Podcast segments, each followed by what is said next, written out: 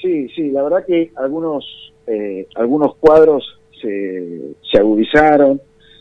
El tema es que, bueno, con el tema de la, cuando fue lo de la pandemia, nada, fue, la verdad que eh, fue algo que nos atravesó a todos y generó cambios en, en, todas las personas, ¿sí?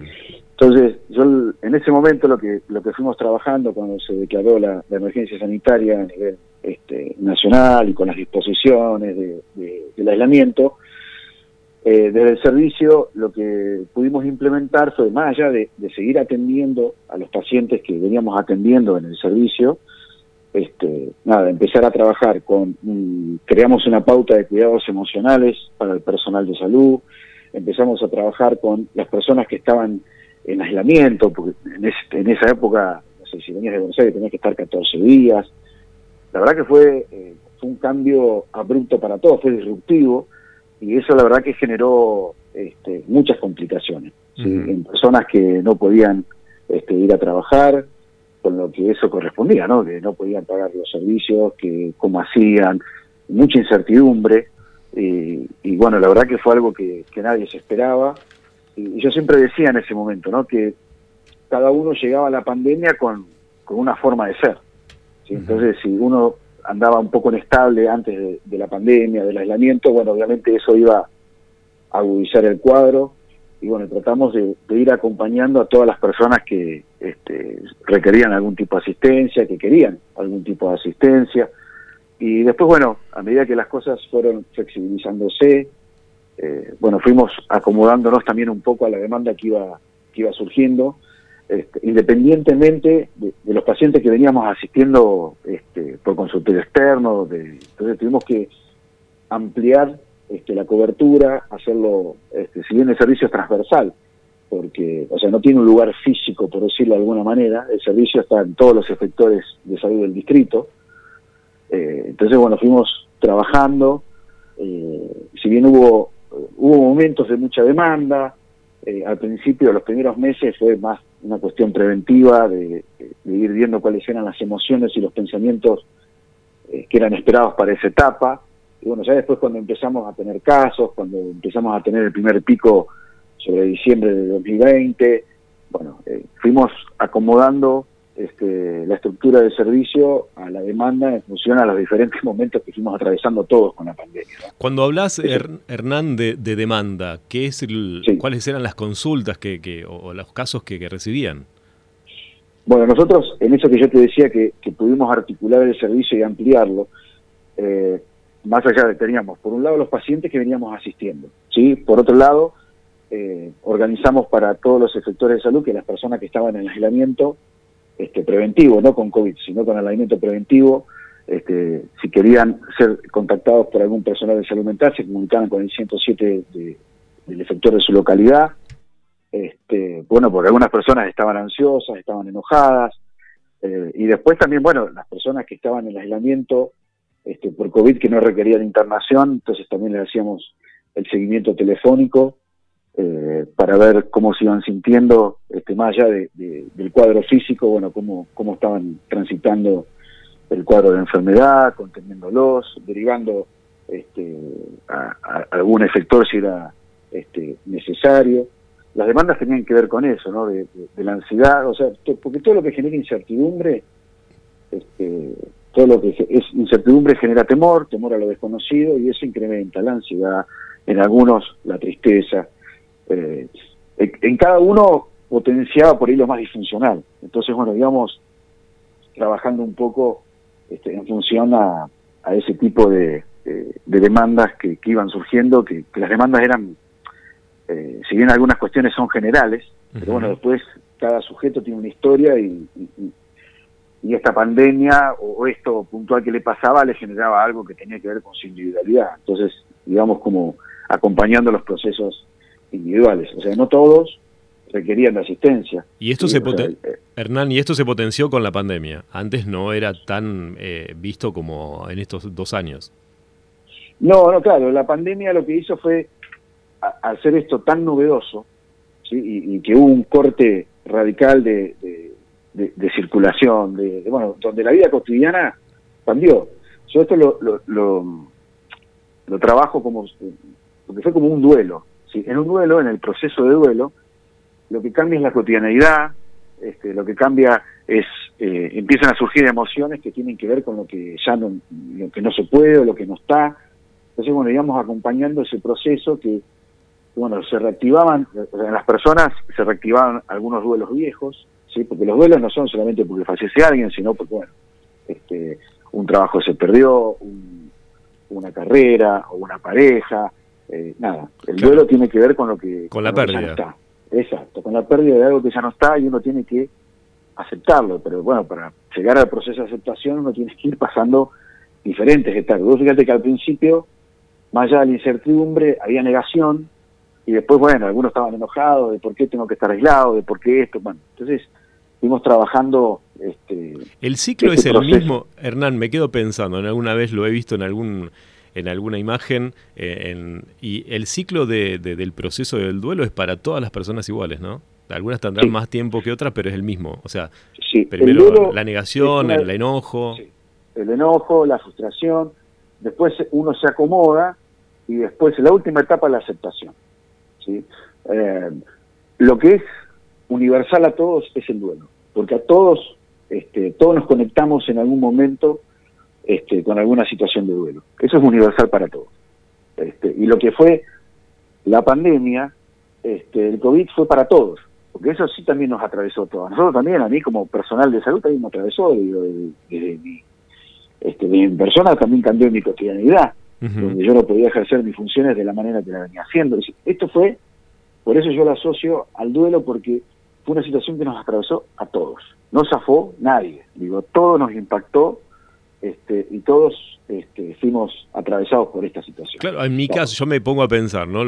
hoy lo conté un poco de forma irónica en el comienzo del programa, porque estamos hablando del tema de, los aumentos de sueldo, pero yo decía, bueno, cuando nosotros los comunicadores nos dijeron que éramos personal esencial junto con ustedes, que están en salud, a mí me tocó eh, de un día para el otro, en menos de tres días, quedarme en otra ciudad eh, con la valija que había llevado y me generó en ese momento los primeros días mucha incertidumbre porque este bueno me alejaba de no sé desde mi familia de mis mascotas de o sea un montón de cuestiones en otro lugar donde hacía tres días que estaba nada más. Entonces como bueno la incertidumbre eh, ese problema que había de decir bueno no, no, podés pasar no podés salir de una ciudad a otra te tenés que quedar eh, al principio fue fuerte después uno se acostumbra no porque el día a día te va llevando pero al principio los primeros días fue una justamente una situación de duelo Sí, sí, impactó una situación de mucho impacto emocional.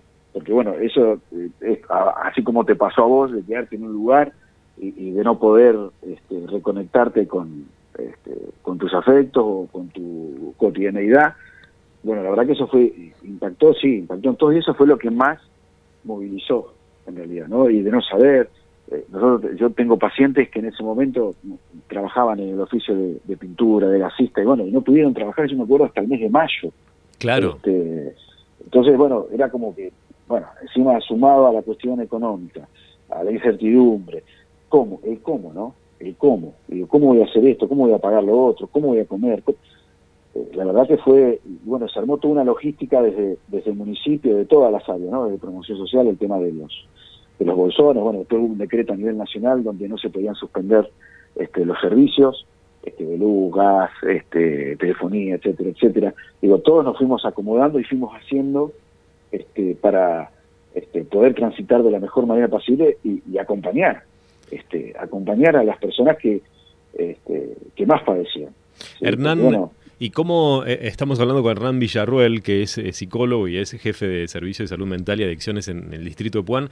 ¿Y cómo hicieron? ¿Cómo, cómo se trabajó? Porque me imagino era la primera vez que justamente, ¿no? Que, te pasaba esto, eh, el tema del aislamiento, el si te podías mover o no te podías mover. ¿Cómo lo manejaron? ¿Cómo trabajaron eso? ¿Y cómo hoy en día lo siguen haciendo?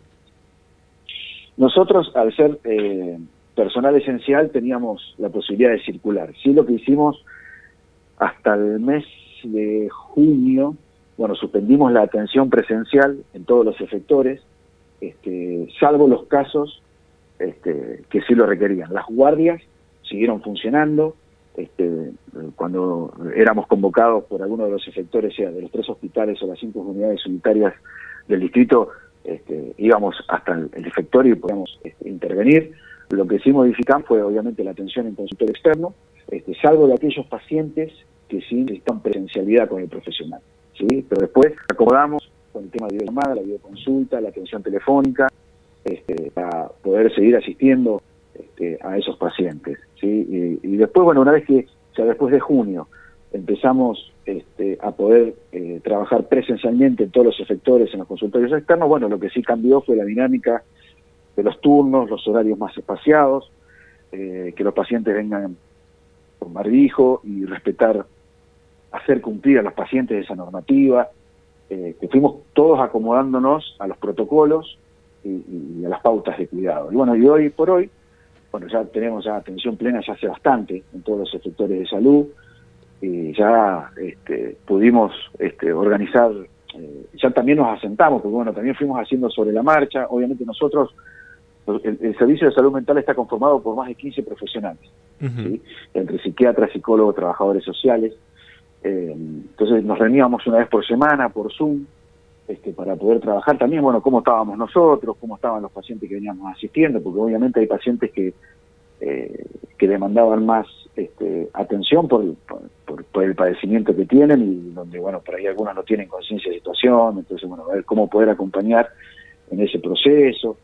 Eh, nada, tuvimos eh, que ir acomodándonos como se fueron acomodando todos, ¿sí? Para poder, este, primero asimilamos la situación, después nos acomodamos y después ya aceptamos. Que una vez que pudimos aceptarla, también fue como más, este, fue más relajado. O sea, y no fue tan forzoso, porque al principio, bueno, era, íbamos haciendo sobre la marcha. Claro, hasta, eh, a ver, paradójicamente hasta casi hiciste el mismo eh, ciclo que el duelo. Sí, sí, sí, porque a todos nos atravesó, a todos. Y, los oyentes que te están escuchando, Hernán, porque ah, me preguntan, ¿no? Dice, bueno, eh, son eh, los, los, tratamientos tienen algún periodo de, de, tiempo, o sea, un par de meses, lleva mucho tiempo poder llevar adelante este tipo de duelos que ha dejado la pandemia, la incertidumbre. ¿Qué tipo de consejos les podés dar a, los oyentes que te están escuchando? Y por ahí me preguntan acá, bueno, pero este, ¿cuánto tiempo este, creen que me puede llevar a recuperarme? ¿Es una cuestión personal, individual? ¿Cómo, cómo se maneja eso? Sí, a ver, cada, cada persona es un mundo y cada uno tiene una historia. Entonces, en función a eso se inscribe, este, cada situación que uno atraviesa se inscribe en función de una historia, ¿sí? a una historia previa. Los duelos, el proceso de duelo tiene este, un, un margen de tiempo que va entre un año y dos años.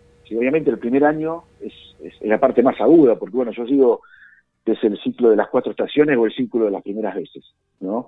En el caso de, bueno, cuando, no sé, por ejemplo, ahí que falleció un ser querido, hmm. cuando el ciclo de las primeras veces, bueno, tiene que ver con el primer cumpleaños que no está, el primer aniversario, el primer día del padre, el primer día de la madre, las primeras fiestas, o las cuatro estaciones, ¿no? El ciclo de las cuatro estaciones, donde, bueno, los primeros 12 meses es la parte aguda y uno va transitando, eh, va viendo cómo se siente, con, con, esa realidad que ya no es la misma. Entonces uno se va acomodando y eso lleva tiempo. Ya el segundo año, eh, está hablando de un duelo este, funcional, claro. donde la persona tiene el proceso que va acomodándose, va asimilando y puede a lo último, en la última instancia, aceptar. Y uno cuando acepta es, seguir haciendo su vida a pesar de ¿sí?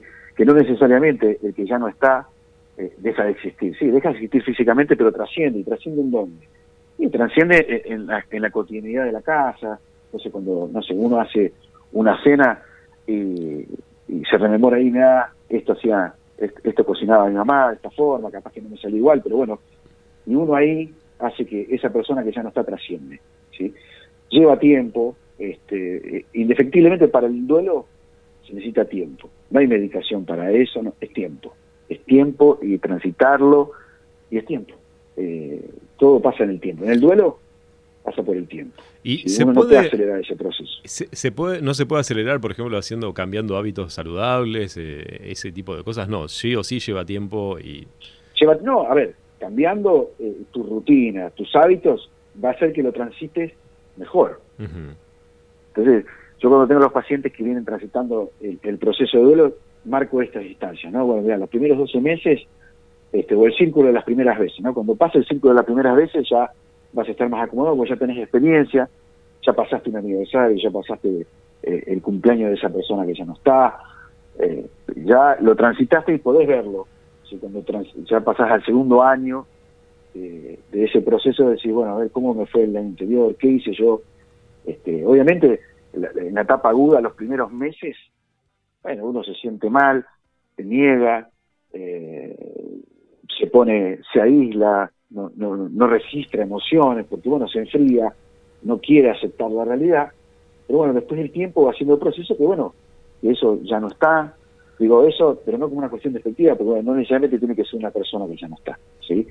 Digo, entonces en la medida que uno va transitando, bueno, hay emociones que son propias, la angustia, la congoja, el enojo, ¿sí? Y ya en la última etapa del duelo, cuando uno siente tristeza, yo siempre digo que la tristeza es la emoción de la despedida, que ya cuando uno siente tristeza, bueno, ahí ya empieza, eso nos va indicando que el proceso de duelo ya se va cerrando. Entonces, hay que acompañar a las personas en ese proceso y, cuando uno lo, estandariza, bueno, que tiene que ver con el tiempo, ¿sí? por más que este, quiera ocupar todo, todo el día haciendo cosas, eh, no sirve de nada a veces escapar. Que, bueno, está bien que se sienta mal, está bien que está angustiado y empezar a aceptar algunas emociones que que no son negativas, que tienen que ver con el proceso y si uno no las siente, eso después se transforma en un duelo patológico, ¿sí? que cuando la persona no puede lograr eh, desprenderse de eso que ya no es. claro, ese, es el, ese es el punto grave de la situación, ¿no? No cortar ese vínculo con, con, eso que uno piensa, ¿no? Sí, sí, sí, no poder desprenderse y, y su vida y su cotidianidad todavía sigue sujeto, agarrado a eso que ya no es. Este, obviamente, no todas las personas hacen un duelo patológico. Por eso te decía, como te decía antes, como cada, o sea, cada, cada instancia psíquica se monta sobre una historia, sobre una persona. Entonces, eso, esa es la particularidad de cada uno y eso va a hacer que la cuestión sea un poco más funcional este, y funcional en otros momentos. Tiene que ver con eso. Nosotros cuando hacemos los tratamientos, este, no toda, no toda situación eh, se monta este, de la misma manera en las personas, porque uno, cada uno tiene una individualidad y, un estilo de ser, una forma de ser. Entonces eso es lo que marca la diferencia en el pronóstico y en cómo va a funcionar ese tratamiento. Algo más que me quieras contar, que le quieras contar al oyente en esta primera eh, charla que tuvimos, porque por ahí la semana que viene te vuelvo a molestar y hablamos de adicciones, ¿no? Porque también es un tema que, quiero hablar con vos, si te parece, Hernán. Sí, sí, sí, sí. No, por ahí a las personas que estén, que estén atentos ¿no? A, a, lo que cambió, a lo que ellos sienten que cambió, no sé si están más aislados, eh, que no comparten determinadas situaciones que antes sí, que dejaron de hacer cosas que ahora sí se pueden hacer, pero no las pueden este, lograr plasmar, no pueden conectarse otra vez con el afuera, porque la vida está afuera. Y eso también fue algo fuerte, porque la vida, la vida es afuera, no es adentro. ¿sí? Entonces, lo que nos pasaba con, con el aislamiento era que teníamos que estar adentro y no podíamos estar afuera. Y la vida es afuera, no es adentro. Entonces, cuando hablábamos del aislamiento, bueno, el aislamiento era social, no era un aislamiento afectivo. Por eso se potenció mucho el tema de, la virtualidad. Este, muchos colegas también les costó este, empezar con la virtualidad, porque bueno, si bien nosotros en el servicio de salud mental, bueno, obviamente los pacientes en crisis nos llaman porque tienen nuestros teléfonos, entonces yo ya estaba acostumbrado a los llamados telefónicos, capaz que no a la videollamada, porque bueno, uno tiene en cuenta que por ahí algunos pacientes no tienen datos, entonces no podemos hacer la videollamada, pero sí de la, de la contención telefónica es algo que para nosotros no, no, fue, no fue nuevo, pero para algunos profesionales sí, este, poder eh, entablar la conexión eh, por otros medios. Entonces, la vida es afuera y la vida nos estaba imponiendo que teníamos que estar adentro, eso fue también lo que hizo mucho ruido y había que acomodarse, había que acomodarse de la realidad. Y bueno, algunos eran más plásticos, eran más versátiles para poder acomodarse a lo nuevo, y bueno, a otros realmente les, les costó mucho,